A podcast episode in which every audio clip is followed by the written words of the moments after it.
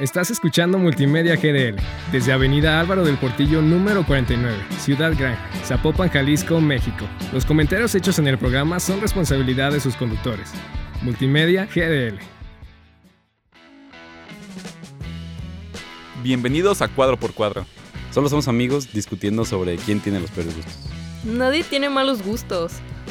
Bueno, no me gusta Harry Potter ni Star Wars. Retiro lo dicho. Futuro todavía no ha sido escrito, ni el de ninguno. Tu futuro es el que tú te formes. Así es que háganse uno bueno, para los dos. Bienvenidos todos a Cuadro por Cuadro. Yo soy Sofi y me encuentro acompañada por... Richie. Y Lino. ¿Y Raúl? ¿Por qué ¿Sí? ¿Soy yo? dijiste Lino? Se Porque me nunca fue. nos sale bien la intro. No sé. Vamos a Es ver. como y Lino, punto fácil. y aparte, Raúl, punto y seguido. Exacto. Pero aquí estoy, soy yo y me llamo Raúl.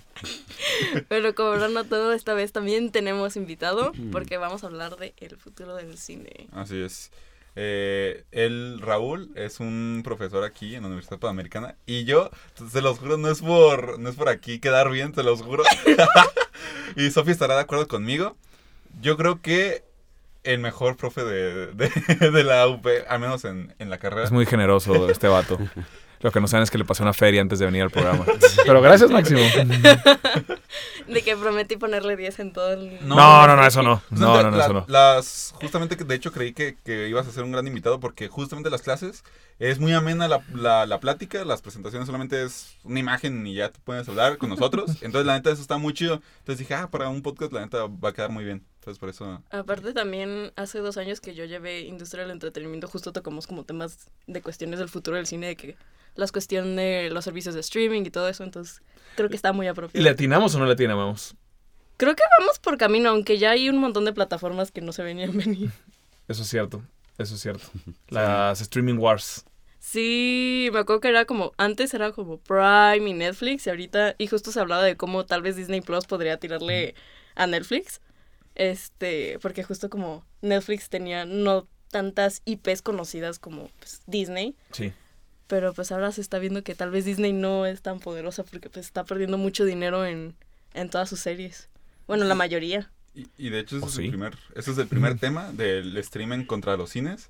Ajá. Y la pregunta para ti, Raúl, es, ¿las plataformas de streaming en, el pun- en algún punto hará que todos los cines cierren?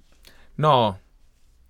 No, no. De que no, siguiente eso no, pregunta. La pregunta es No. de que muy fatal, ¿no? Muy como Sí, así para... No, Va a no, no, destruir todas las salas del cine en o sea, México. porque estamos de acuerdo que en los próximos 10 años, definitivamente no. Pero yo digo de que en en unos Mm. 50, 100 años, o sea... Yo creo que la mayor prueba justo acaba de suceder con la pandemia. Entonces, de hecho, creo que lo platicamos Sí, ayer, ayer, en clase. ayer. Les decía a los muchachos en clase que antes de la pandemia, y a pesar de que ya existía. Netflix y otras plataformas de streaming, la, los números de taquilla a nivel mundial del cine iban subiendo y subiendo, subiendo. Evidentemente, cuando pasó la pandemia hubo un bajón, pero ahora que ha terminado está otra vez subiendo y Subiendo. subiendo y ya tenemos todo este Sí. relajo de Disney Plus, Paramount, Paramount Plus, Peacock. HBO Max, Peacock, eh, Streaming Shed, todas las plataformas siguen estando y de hecho las que empiezan a bajar son las plataformas de streaming en cuanto a número de suscriptores. No todas en general, más bien eh, Disney empieza a tener bajos, este, otras plataformas también empiezan a bajar. Eh, y, y yo creo que lo que ha demostrado la pandemia es que pues las personas tenemos una especie de necesidad social de ir al cine. No sé si va a prevalecer estos números en, en- en plano inclinado ascendente, pero eh, me queda claro que no van a desaparecer los cines. Mm. Lo que sí podría llegar a pasar, y a lo mejor me estoy extendiendo un poquito en tu pregunta, Máximo. No, es que es que el cine se convierte en una cuestión como muy exclusiva. Eh, como cuando Mm, vamos sí. a un concierto, cuando vamos a una obra de teatro, quizás, es de, ah, es el evento de que voy a ir a ver la película. Sí, que así era antes, de hecho. Antes, o sea, el cine era también un, un Eh, de que evento ajá, un evento de que vamos a de, Sí, de sí, pipe y guante a ver la película, ¿no? Ajá. Entonces creo que eh, podría llegar a pasar eso, de que vas a ir al cine a ver una gran, como Avatar, ¿no? Ah, voy a ir a Avatar a verla en 3D y IMAX y el sonido. O este verano quizás em, Oppenheimer, ¿no? De Nolan, que se ha caracterizado por hacer películas que se vuelven como un happening. Es un gran evento donde tienes que ver la película en pantalla grande. Eso en el, en el peor de los casos, pero actualmente los números son positivos para, para el cine y de hecho se están diversificando en cuanto que ya no solo las películas de, de Marvel o de DC son las que, Sí. las que generan taquillas, sino otras películas están presentando buenos números. Sí, la neta sí. Y yo creo que justo lo que va a terminar mm, por no darle el gane a los servicios de streaming es tanta di- diversificación. Yo ahorita estoy pagando como seis servicios. No, Máximo, ¿qué onda? Sí, o sea, es demasiado. Hay que hacer deals con la raza. bueno, es que hay por varias promos, este, la neta... Bueno, es que sí, sí hago deals. Sí, Sí, sí, sí. Yo eh, tengo- también hay tengo por varios siete promos. servicios, pero pago uno. Por ejemplo, H- HBO lo tengo gratis, este, por, por, por otras cosas, por- porque no voy a dar ¿Otras publicidad. cosas? que no voy a dar public- publicidad. Pero bueno, el punto es que al final de cuentas tengo seis servicios legalmente. Y, y que al final, y que al final, Bien, este, yo digo, quiero ver tal película. Y no está en ninguno no de los seis. Y es como de, no manches, ¿cuánto, cuánto estoy desembolsando? Sí. Y realmente no, o sea, sale una película que quiero ver y no puedo ver porque no está en ninguno de los seis. Y es como de, mm, quizás... Sí, o también pasa, por ejemplo, hay películas que salen que, al- que al mismo tiempo están en movie y al mismo tiempo están, por ejemplo, en la Cineteca o en, Mm. en Sí. Cinépolis o así. Pues yo prefiero verlas en el cine, pues, o sea, creo- siento que todavía hay películas que están hechas para el cine. O sea, fuera de que donde prefieras verlas, es que el, o sea, a la hora de hacer la película, pues pensaron en gente viéndola en, en pantalla grande, ¿no?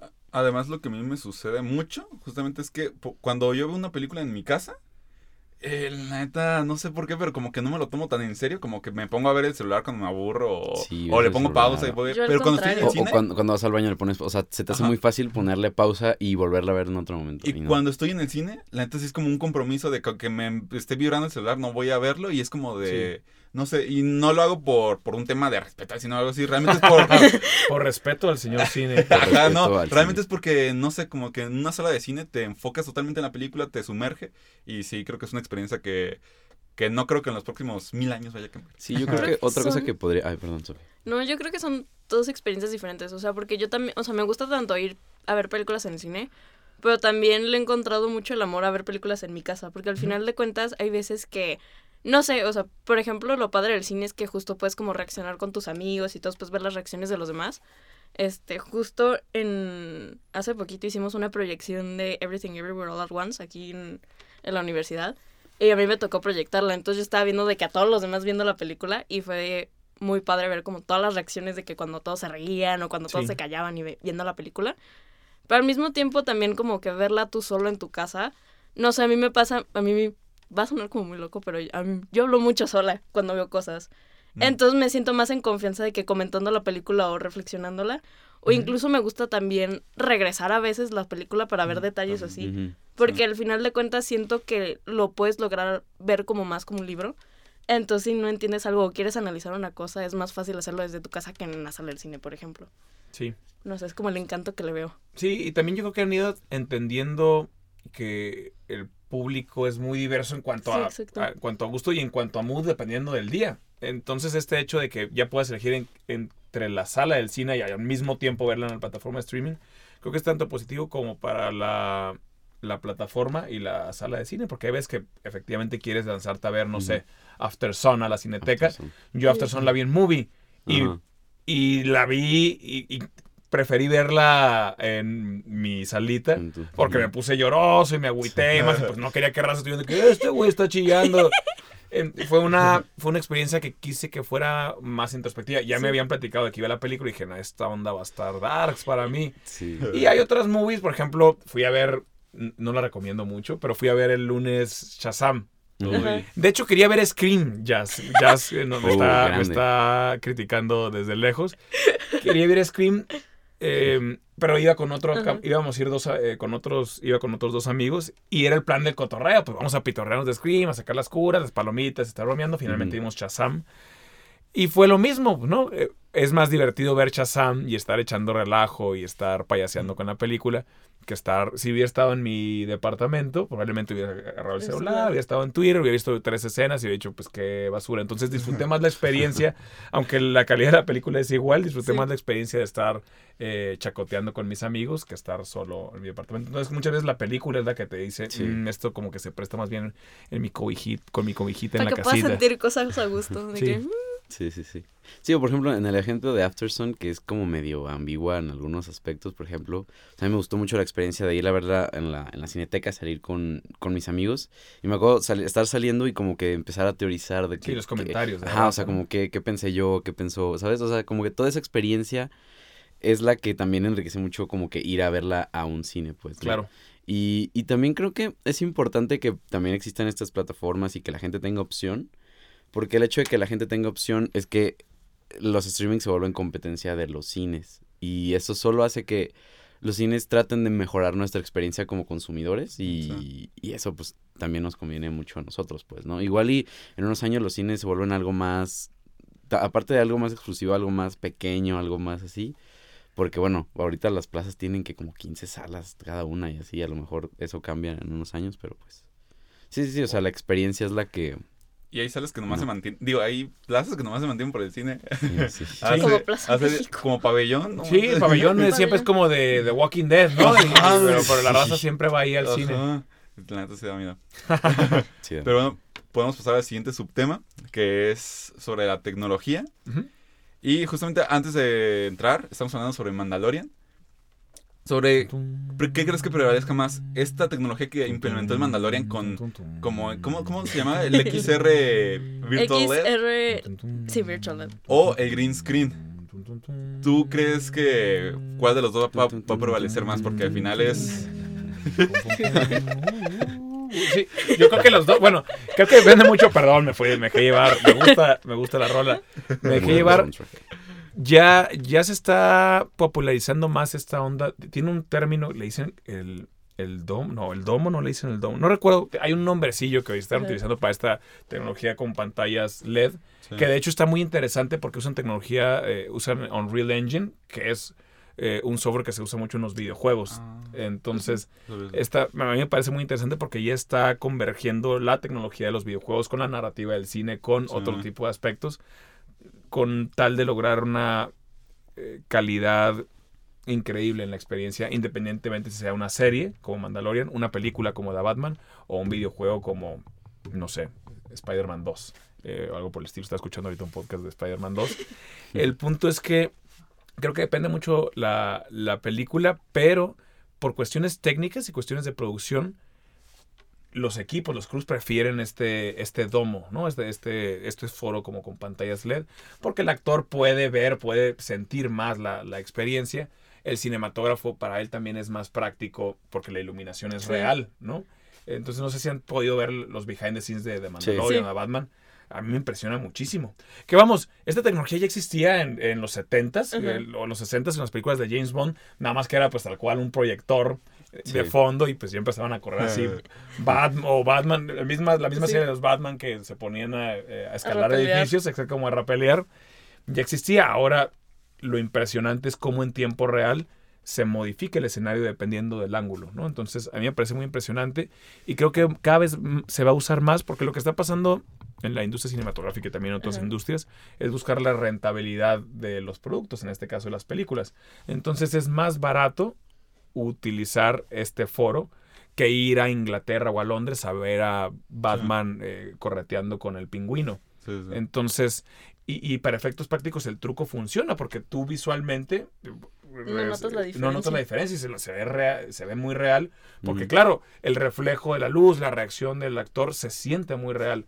Entonces, creo que va a tender mucho a, a que se populari- popularice más esta cuestión de, de- del domo o esta tecnología. Se me olvida el nombre, cómo es. Pero bueno, estas Sí. pantallas LED que sí están usando sí, sí era algo así como domo o así. E- XR Virtual LED puso, pusiste tú, Ese ¿no? es el nombre Sí, técnico. es como el nombre Ah, técnico. va. sí, sí, sí. Pues sí, Dom. Otra cosa que también, o sea, creo que justo lo que decías del, de los costos, o sea, yo creo que siempre, o sea, no, no todos lo, las producciones, no todas las productoras podrían, o sea, pueden tener este, el domo este, pues, ¿no? O sea, porque yo había escuchado que sí, o sea, sí es más rentable que, o sea, a largo plazo que ir a locaciones reales o incluso que el green screen, pero en sí el, o sea, en sí tener el, el estudio necesario para eso es muy caro, pues, o sea, solo, pues solo estu- los estudios grandes lo podrían tener. Y siento que, pues también el green screen a lo mejor desaparece como para producciones grandes, pero va a ser algo que, pues, va a existir porque tú y yo lo podemos hacer ahorita, ¿sabes? Sí. Sí. Ahora, por el momento es complicado tenerlo. Ajá. Antes era complicado tener un estudio de radio en tu casa y este vato se puede streamear ahora tranquilamente.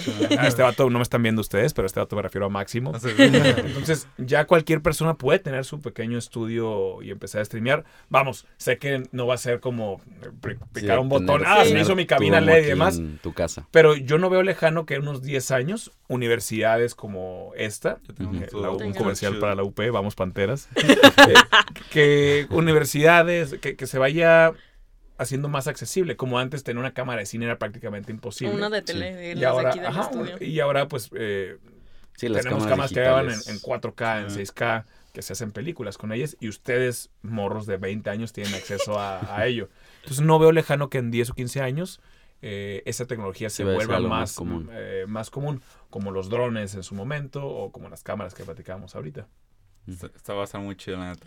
Aparte Ah, siento ¿por qué que no también ayuda la después? sensación de, bueno, o sea, volviendo al tema del domo, como justo que la, o sea, regresa mucho a, a las raíces del teatro, siento yo, porque justo como tienes ya más las cuestiones físicas para ver, entonces el actor se siente como más cómodo y no tiene que imaginarse de que al tipo que está con el ve- vestuario verde de que siendo la cabeza del monstruo o cosas así.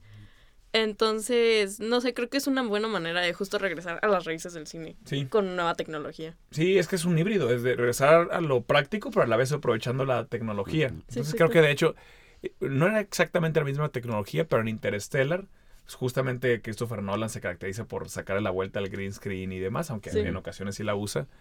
Pero pues toda esta cuestión de, de la nave y demás ponían en el fondo eh, el tercer acto que Sí. hicieron, neta eran luces y eran cuerdas y demás, no era green screen.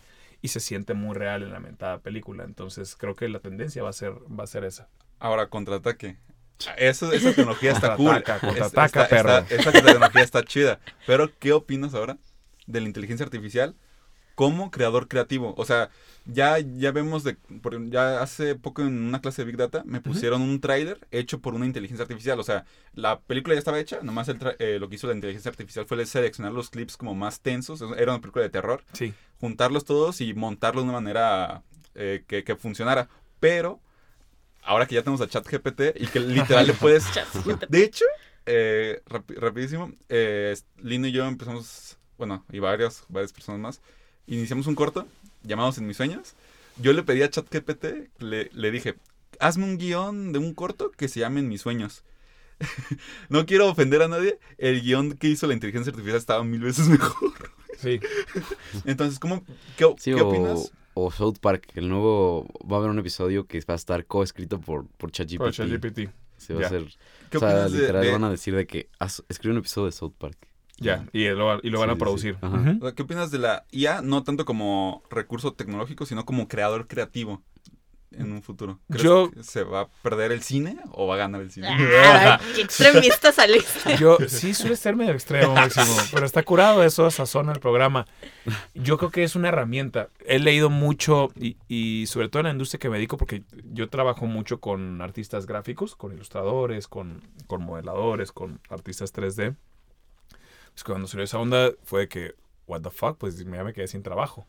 Pero eh, lo que he platicado con ellos y también he reflexionado personalmente es que es una nueva herramienta como cuando salió Photoshop, ¿no? Salió Photoshop y en la madre, pues ya, ya los que venden lienzos, pues ya no van a vender tantos lienzos. Pues a lo mejor sí, pero simplemente los artistas lo que han eh, hecho es que en vez de comprar pinturas, simplemente han aprendido a usar la, pues el iPad, las tablets, las Cintiq y todo ese tipo de tecnologías. De hecho, creo que lo que va a suceder con esta tecnología, porque de verdad es muy impresionante. Nosotros en el estudio hemos hecho muchos ejercicios de storyboards y demás, y efectivamente es inmediato, es rapidísimo. Lo que hace es facilitar la talacha al ilustrador y también le puede eh, facilitar la talacha al postproductor o al, o al, o al guionista. Entonces, quizás tú le puedes dar indicaciones, tú dirigir al AI eh, para que desarrolle una historia con ciertas características. Entonces, en vez de chutarte quizás las 90 hojas, tú vas a craftear ese guion. Entonces, lo vas a leer, vas a retocar los diálogos, le vas a dar pinceladas, como sucede ahora con, Sí. no sé, con un filtro de Instagram o, o del celular. Entonces, en vez, antes era de que, pues, eh, el aluro de plata y meterte al estudio y cuatro horas para darle una onda sepia, ahora le picas un botón y ya. Pero la persona que le pica el botón es el ser humano. No sé si en 15, 20 años ya va a ser una onda Terminator y Skynet nos va a dar en la madre. Dicen por ahí que podría pasar, no lo sé. En la actualidad lo que yo alcanzo a percibir de, del AI y de todo este tipo de tecnologías es que es una herramienta para que tú seas más rápido. Platicaba el otro día con un storyboardista y, y, me decía, estaba morro, ¿no? Y me decía, oye, pues es que a mí me gusta hacer storyboards, pero pues ya el cliente me va a dar en la madre porque pues no me va a necesitar. Y yo le cambié a la jugada. No, más bien, si tú antes tardabas una semana en hacer un storyboard, ahora vas a tardar un día. Entonces, si cobras 5 mil pesos por hacer un storyboard, ahora vas a poder hacer 5 storyboards a la semana y puedes ganar 25 mil pesos.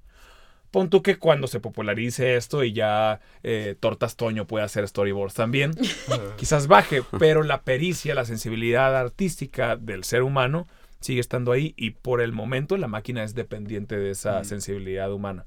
Entonces, yo lejos de verlo con odio o con miedo, leí el otro día también un, un statement de guionistas con respecto a la inteligencia artificial, de que estamos en contra de esta madre y no sé qué más. Pues, güey, en vez de tener tu lluvia de ideas de cinco horas, pues dile a ChatGPT que te arroje una premisa y tú empiezas a pulir esa premisa y vas a trabajar más rápido y más eficiente. Entonces, yo lo veo como una herramienta que hay que dominar. Eh, no sé si en... Ya sé que la charla es del futuro. No sé si va a haber un punto en que la inteligencia artificial... Porque he leído y he visto muchos videos de, que combaten esta idea, ¿no? Que, eh, por ejemplo, leía un psicólogo... No leía, veía un video de un psicólogo que explicaba que la inteligencia artificial no va a poder humanizarse hasta que esté en un cuerpo mecánico como en Terminator. No, qué miedo. Y, y- y su reflexión estaba encaminada a que necesitamos, eh, o, o que el- nuestro, nuestra autoconciencia está basada, pero porque tenemos extremidades y tenemos una percepción muy particular de la realidad, que es, estamos sentados, estamos parados, caminamos, corremos, nos cansamos. Entonces, eh, la inteligencia artificial no, no va a poder percibir esto hasta que cuente con limitaciones físicas o, o extremidades, como les decía, ya sea que sean arañas o que sea Arnold Schwarzenegger, depende. Pero es una teoría, ¿no? Igual Elon Musk escucha esto y dice que imbécil, pero, pero eh, está por verse cómo va a evolucionar esto. A mí me parece tremendo, ¿no? Le, veía otro día eh, un video de, de lo que sacó ya Microsoft Ajá. integrada la AI a, a su sistema operativo Ujú. y bueno, no su sistema operativo a su software y, y también Google en Google Workspace y esta onda que ya te saca las minutas, que te escribe los correos y todo ese tipo de cosas, pues quizás las chambas iban a cambiar. Eh, porque pues ya no van a necesitar a alguien que esté tomando una minuta o, o no vas a necesitar quizás asistentes porque tu asistente va a ser digital. De la misma manera quizás la chamba en el cine va a cambiar, pero se va a eficientar y va a haber nuevos trabajos a partir de eso. Mm. Aparte también rollo, se tiene que considerar que, que vamos a empezar a reducirnos en población. Ya se está viendo en países como Japón o cuestiones así. Pues por eso están avanzando tanto en tecnología. Porque justo como Japón no es muy aceptable, o sea, no acepta tanto que extranjeros como que vengan y se mezclen, por así decirlo. ¡Suyo!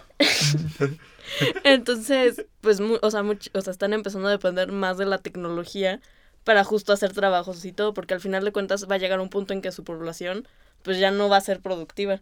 Sí, Entonces siento que también va encaminado así, al final de cuentas, pues, va a ser como proporcional, siento yo. Bueno, no sé, es una teoría hipotética. Yo- Yo me imagino el día en que, por ejemplo, ahorita ChatGPT te hace un guion eh, y las IAs de, de imágenes, la neta crean imágenes medio chafas, pero yo me imagino el día en que también puedan crear video, entonces que le pidas a una inteligencia artificial, hazme una película y que literal haga el guion, que haga los, o sea, como tal, las imágenes, el video, y no manches, o sea... a ver, Sí, sí podría ser. Uh, yo creo que para lo que pinta es que sí va, puede evolucionar la tecnología a ese grado. Pero no, creo que al final de cuentas van a necesitar el que alguien le diga, haz esa película. O dirige esa película. Más bien, yo te voy a dirigir mientras haces esa película. Entonces, Ujú. mm, mm, el corte tres segundos antes, tres segundos menos. Lo que sí puede pasar es que en vez de necesitar un crew de 50 personas, estar Quizás eres tú. o dos. streameando en vivo. Sí. Ah, voy a hacer una película así, así, ya está. Hay una serie, no sé si llegaron a ver, que se llama Westworld. A mí me llama mucho Sí. la atención. Que justo plantea de este futuro, pues, no sé si muy, no muy lejano, pero hay muchas cosas que se sienten cercanas, ¿no? Como el uso de las tablets y los, eh, eh, los teléfonos portátiles que se, como- ajá, que se abrían y demás. Me gustaban mucho a mí ese tipo de ondas. Y en la última temporada, no mucho spoiler, pero hay una trama en donde justo una, uno de los personajes principales es como guionista. Entonces llegaba a su jale, llegaba a chambear, y estaba la pantalla y empezaba a dictarle a la, a la computadora qué hacer. Y iba recreando en tiempo real. de, ah, es una morra. Y se aparecía la morra, ¿no? Ah, pero está enamorada. Y ya empezaba a actuar el CG dentro de la computadora. Quizás podría ser, podría ser así. lo- lo- no lo veo muy descabellado. De hecho, lo veo muy lógico. Pero el toque del humano creo que siempre va a hacer falta. El- el- la persona que le diga play. La persona que le diga más drama. Que le diga más horror. Que le diga más sangre o menos sangre. Sí, porque pues al final de cuentas justo las emociones son lo más humano que tiene el humano. Ujú. No sé si las máquinas van a llorar eh, por ahí, pero pues, está- eso sí está por verse. Yo creo que, eh, como tú decías, hace falta como esa pericia de artista que, que se tiene. O sea, ChatGPT a lo mejor, bueno, cualquier inteligencia artificial que surja. O sea, lo, lo, que, lo que haría es más como que ver qué es lo que se necesita para hacer una trama, ¿no? De que, ah, sabes que una introducción, un clímax, este, tal, ¿no? Agarra elementos que ya existen y que se sabe que se necesitan como para crear una historia. Y lo que hace es rellenar con cosas que conoce o con cosas que, que, que, pues que, que la por inteligencia artificial crea, ¿no? Pero eh, hace, pues así no, e- así no se hace el, las, las películas, ¿no? O sea, no es, no es tan fácil como, como se escucha. O sea, realmente a la hora de, de hacer ya la, la, o sea, de implementar la película, pues hay cosas que no, que no se pueden, no son medibles, son de puro ojo, ¿no? O sea, co- cosas como el ritmo, el estilo, el combinar, ¿sabes? El combinar géneros, el, el, el, el timing en el que el actor dice algo, o sea, todo eso es muy humano, o sea, es, Ujú. mu- es mucho de la conexión entre el actor y el director, mucho del director de fotografía con el director, mucho de la idea del autor, mucho de... de- La de- emoción, ¿no? De la emoción del momento, ¿no? O sea, hay, hay veces que, hay escenas en las que se siente que algo pasó en el set, algo... O sea, depende de muchas cosas para que la película salga exactamente como se ve en la pantalla, ¿no? Y, y eso no va a ser, eso pues es muy, muy complicado que, que pase una computadora, pues. Totalmente de acuerdo. No, lo que sí el- me estaba acordando ahorita que justo fui- lo vi tanto en cuestiones de artistas también digitales y bueno, esto va a sonar muy raro, pero también escritores de fanfic. Justo hablaban de, o sea, qué va a pasar con el IA, porque al final de cuentas está esta cuestión ética, donde ahorita pues todo lo que se está agarrando, por ejemplo, el chat, el chat de GPT y todo, pues es de el internet. Entonces, por ejemplo, una vez vi como artistas estaban quejando de que varias cosas que ellos hacían, de que, por ejemplo, le pides hacer de que una obra a- con tales descripciones, Sí, y a veces toma- alcanzaban a reconocer cosas que ellos habían hecho. Claro. Entonces, pues justo está esta cuestión de, pues, de la propiedad intelectual, al final de cuentas, o el, bueno, el derecho de, acto- de autor en cuestiones de escritura, que cómo sabes realmente si esto no lo agarró de otra parte o... Es que la inteligencia artificial no parte desde cero. Lo que hace es está suelta en internet y va agarrando rápidamente eh, a un tiempo absurdo cuestiones eh, de información, de artista, de estilos y demás y los recrea. Los guiones no son desde cero. O sea, si tú le dices, ah, escribe un guion que se llame No me dispares, rápidamente busca referencias de películas o historias que se llaman No me dispares y te crea algo. Si le dices, ah, una historia animada de que inmediatamente eh, saca todo el algoritmo de Pixar, de DreamWorks y demás y te plantea algo, no crea de la nada. Que vamos, podrían decirme, pues güey, los seres humanos tampoco Ajá. creamos de la nada, ¿no? Usamos referencias de nuestras experiencias, de lo vivido y demás. Sí, eh, como te decía, he leído muchos comunicados de artistas y que nosotros, artistas, estamos en contra de. Pues está padre que estén en contra, pero la realidad es que la tecnología ya existe y ya está suelta y va a tardar tiempo en regularse. Veía, bueno, a lo mejor ustedes vieron esta semana estos hearings que hubo en Estados Unidos con respecto a TikTok, como los pues, pues, senadores gringos.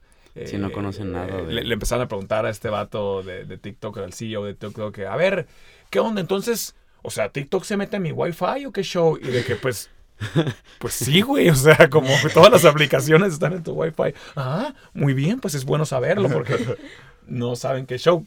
Va a tardar un par de generaciones, me parece, que donde lleguen niños o que actualmente están creciendo con esta tecnología empiecen a legislar en unos 20, 30 años. Eh, pero independientemente de la cuestión legal, la realidad es que esa tecnología ya está suelta. Nos guste o no nos guste, ya se va a empezar a implementar.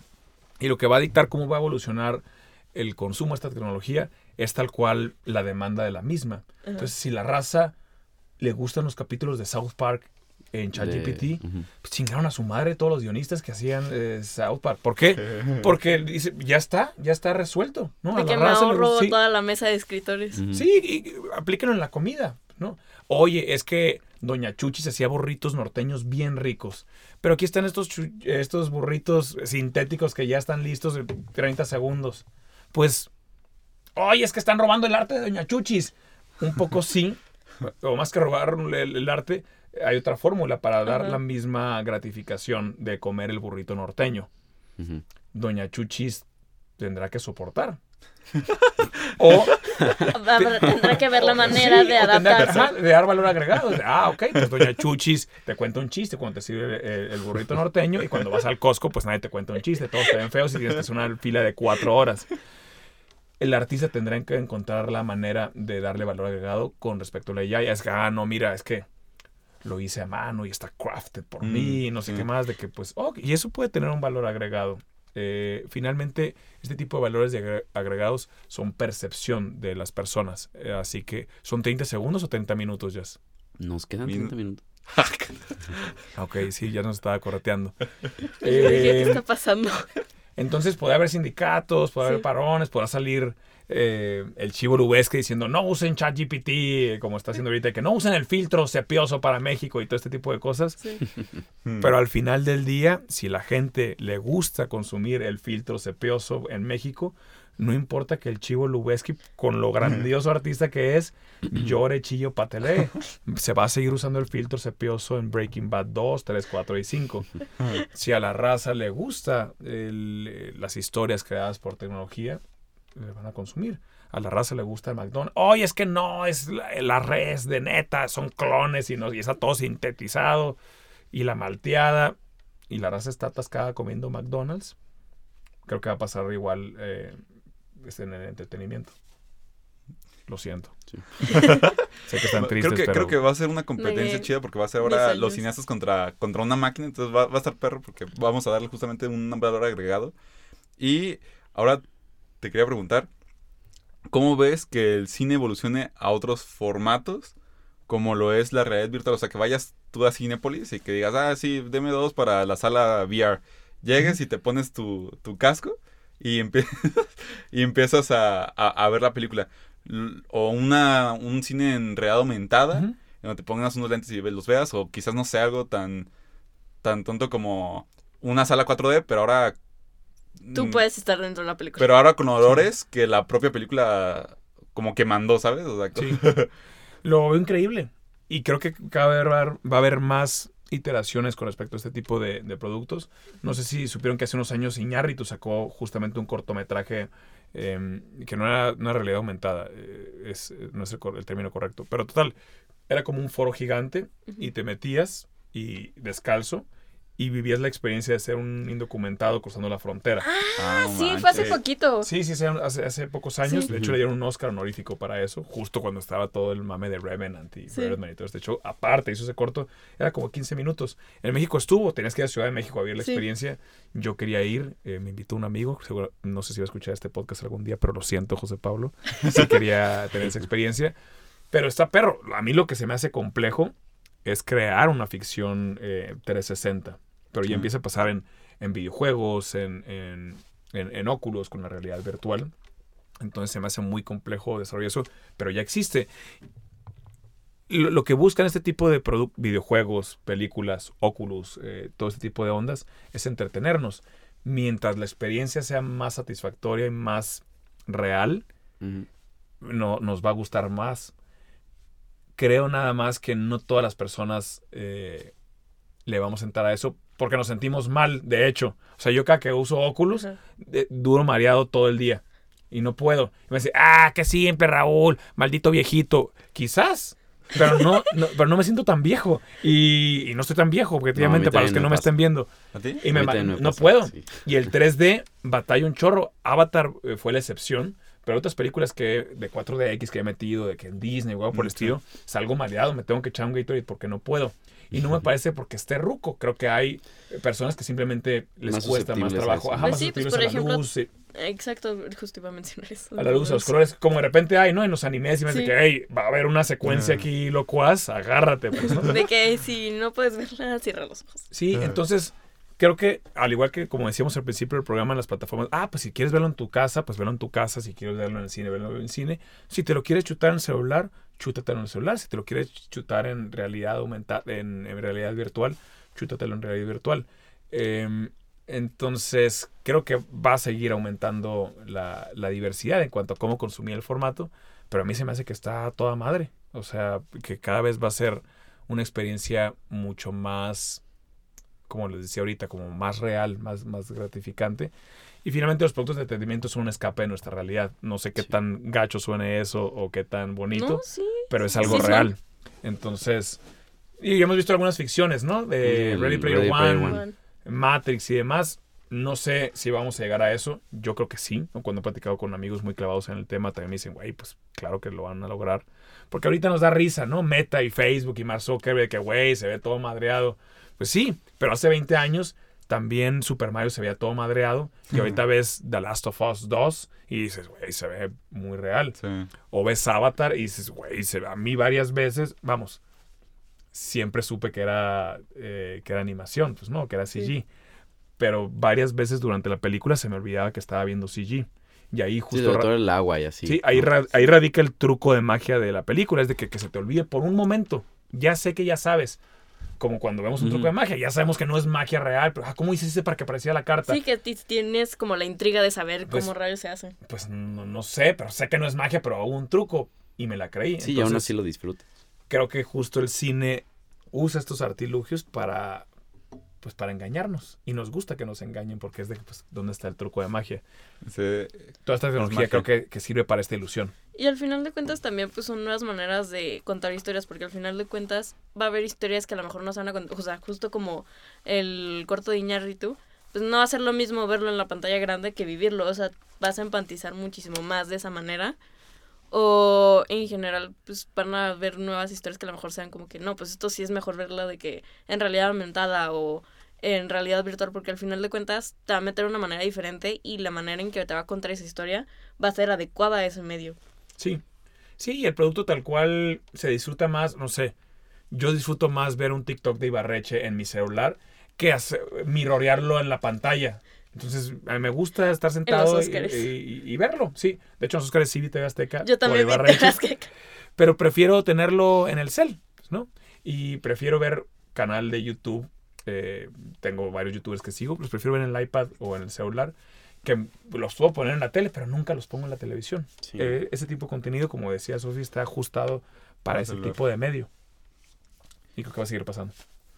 Y te quiero hacer una pregunta. ¿Cu- ¿Cuánto tiempo te falta para.? Porque todavía nos queda un temote y podemos darle así prisa. Sí. Pero tú dinos como cuánto, cuánto tiempo más puedes estar aquí.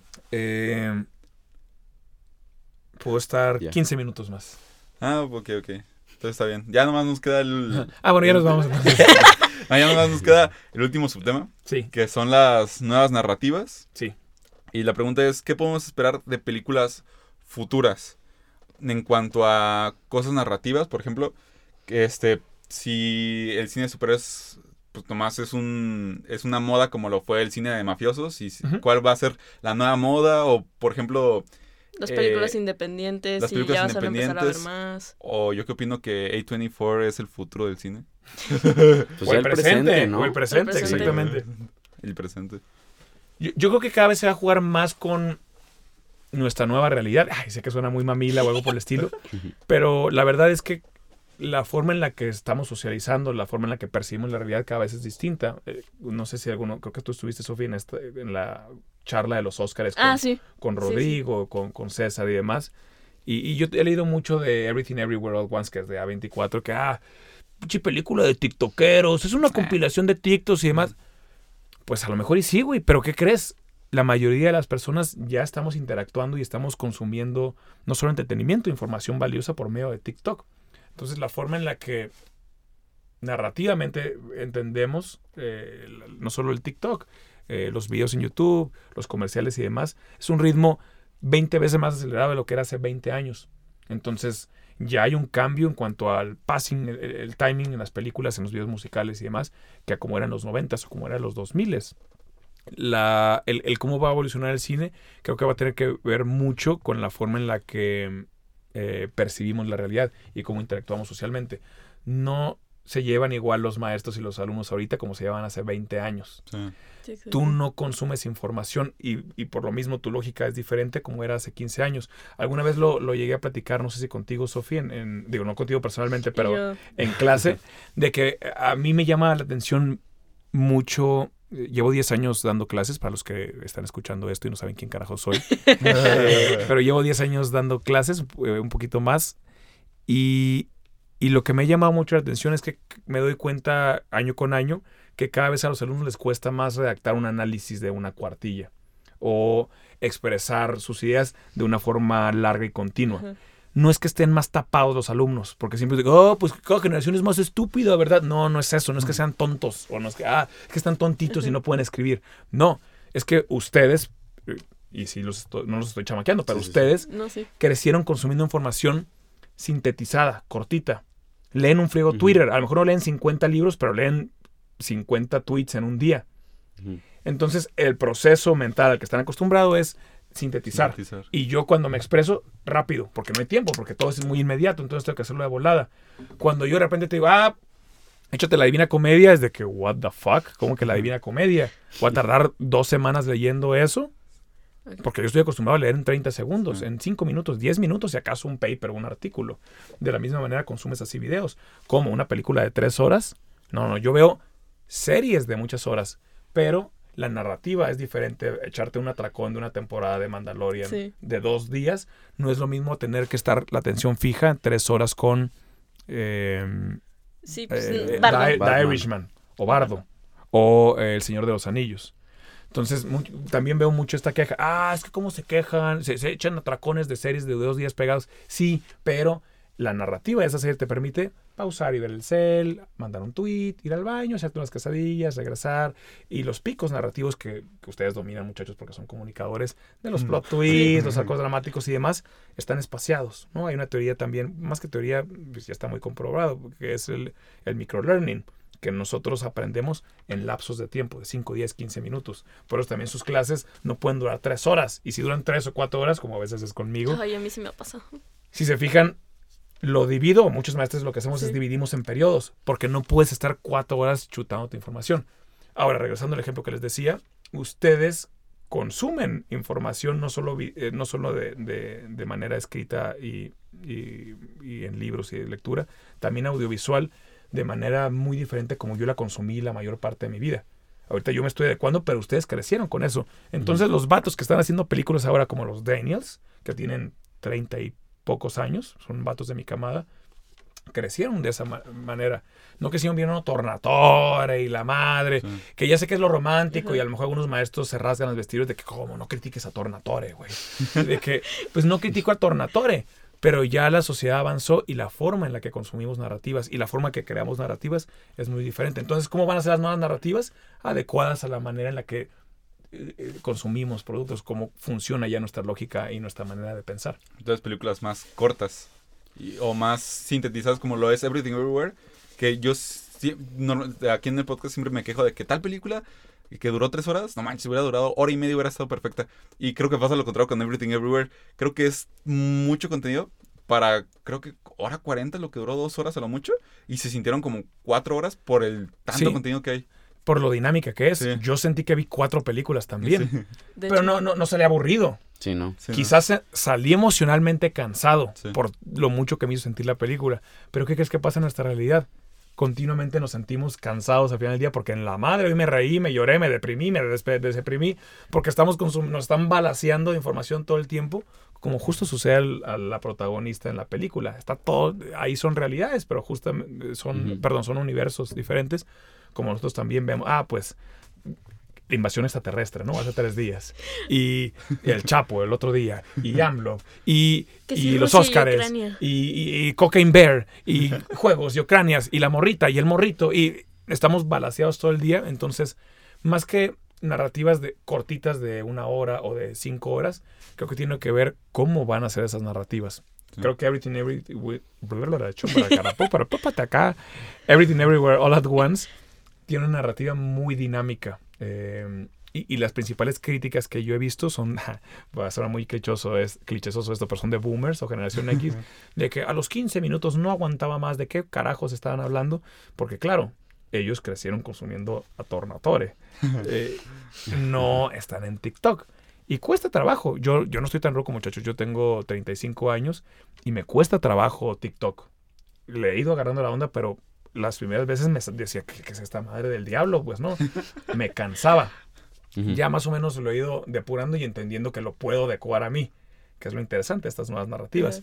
Las nuevas narrativas se van a adecuar a las personas. A24 suelen ser narrativas medio locuaces, pero sigue, sigue estando lo clásico, los temas universales, el amor, la, la pérdida, la muerte, eh, la familia, la amistad. Eso va a permanecer como ha permanecido a, a lo largo de miles de años en los seres humanos. Lo que cambia es la manera en la que te lo depuro. Entonces ahora sí es el amor, pero con una becerrita humana, ¿no? Que es esta película de Lamb. Entonces, de que, what the fuck, yo vi el trailer, Sofi, te estás, se está riendo ahorita a mí Sofi, y me sentí mal. Me dio, no cringe, pero sentí raro. Dije, ¿qué es Yo no esto? la pude ver, de verdad. que dije, ¿qué es esta madre? Y ya fui a ver la película, me convenció un amigo, no la quería ir a ver porque sen- sentí raro.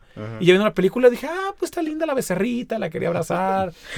tiene detalles cálidos, tiene detalles de horror también la película, tiene detalles de drama. Y ahí es donde conecté con ellos. Nunca he tenido una niña becerrita y nunca la voy a tener. Pero justo juegan con formas creativas de contarte las mismas historias y los mismos sentimientos que nosotros eh, Sí, sentimos. sentimos, vivimos todos los días. Sí, justo eso yo, yo quería preguntar, o sea, si crees que más, se va a ver, va a ser cada vez más común que se junten géneros y estilos y narrativas diferentes en una sola película, ¿no? Que creo que para allá vamos últimamente con las películas que están siendo como un hit. Sí, es la, es la forma de implementar la, la creatividad.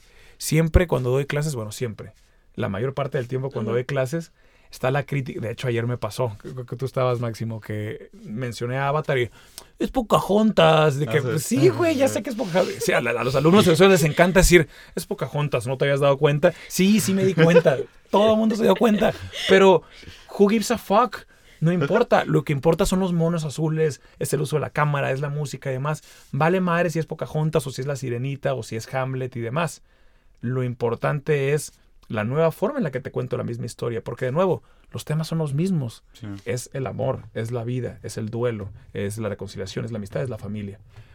Es así, somos muy sencillos los seres humanos para algunas cosas, somos muy complicados para otras, Sí.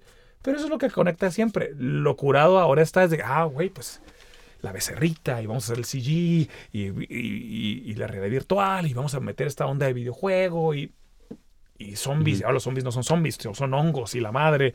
Entonces, sí, sí. son pequeños tweaks que hacen que se sienta nuevo y eso es divertido. Y ahí está la pericia creativa del, del- del talento humano, me parece. No importa que la historia sea la misma. Lo que importa es la forma en la que me cuentas la historia.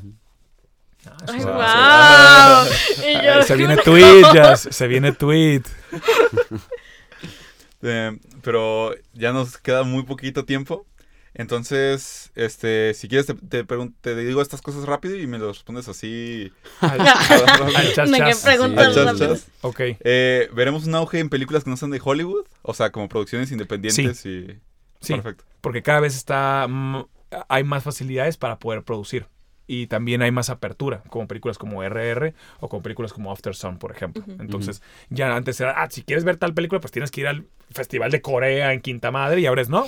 Agarro movie, Movie. YouTube, o trepo mi corto a YouTube y si está perro, está perro. Sí, sobre todo que el, el público de habla inglesa ya, ya cruzó la barrera de los subtítulos que decía Bong Joon-ho. Sí. Y, y pues sí, eso da pie a muchísimas historias. pues. Sí, creo que va a ser una tendencia que va a seguir eh, popularizándose cada vez más. Y en cuanto a esto que está haciendo Disney de que cada película sacar todas las etnias posibles para no ofender a nadie. Este, ¿Sacar ¿crees- todas las que, perdón? Todas, todas las las etnias posibles Ah, para no ofender a nadie? ¿Crees que va a seguir pasando o ya no? Depende del público. Si el público lo consume, va a seguir pasando. Si el público lo manda al riel, no va a seguir pasando. Ok, pues perfecto. ya, yo creo que ya fue, Sí, esto- fue demasiado. Creo que, sinceramente, ha sido mi episodio favorito, al menos en, en cuanto a mí. La neta me la pasó muy chido. Muchas gracias, Raúl, por Eh, estar un gusto, venir. Muchas muchachos. gracias. Platiqué a gusto con ustedes. Cuando quieran, me doy una vuelta. Ah, Pues muchas gracias por... A ver por- si hacemos otro episodio con Sí, estaría bien tema. Sí. hacer una segunda parte. Sí, la neta. Con, con gusto.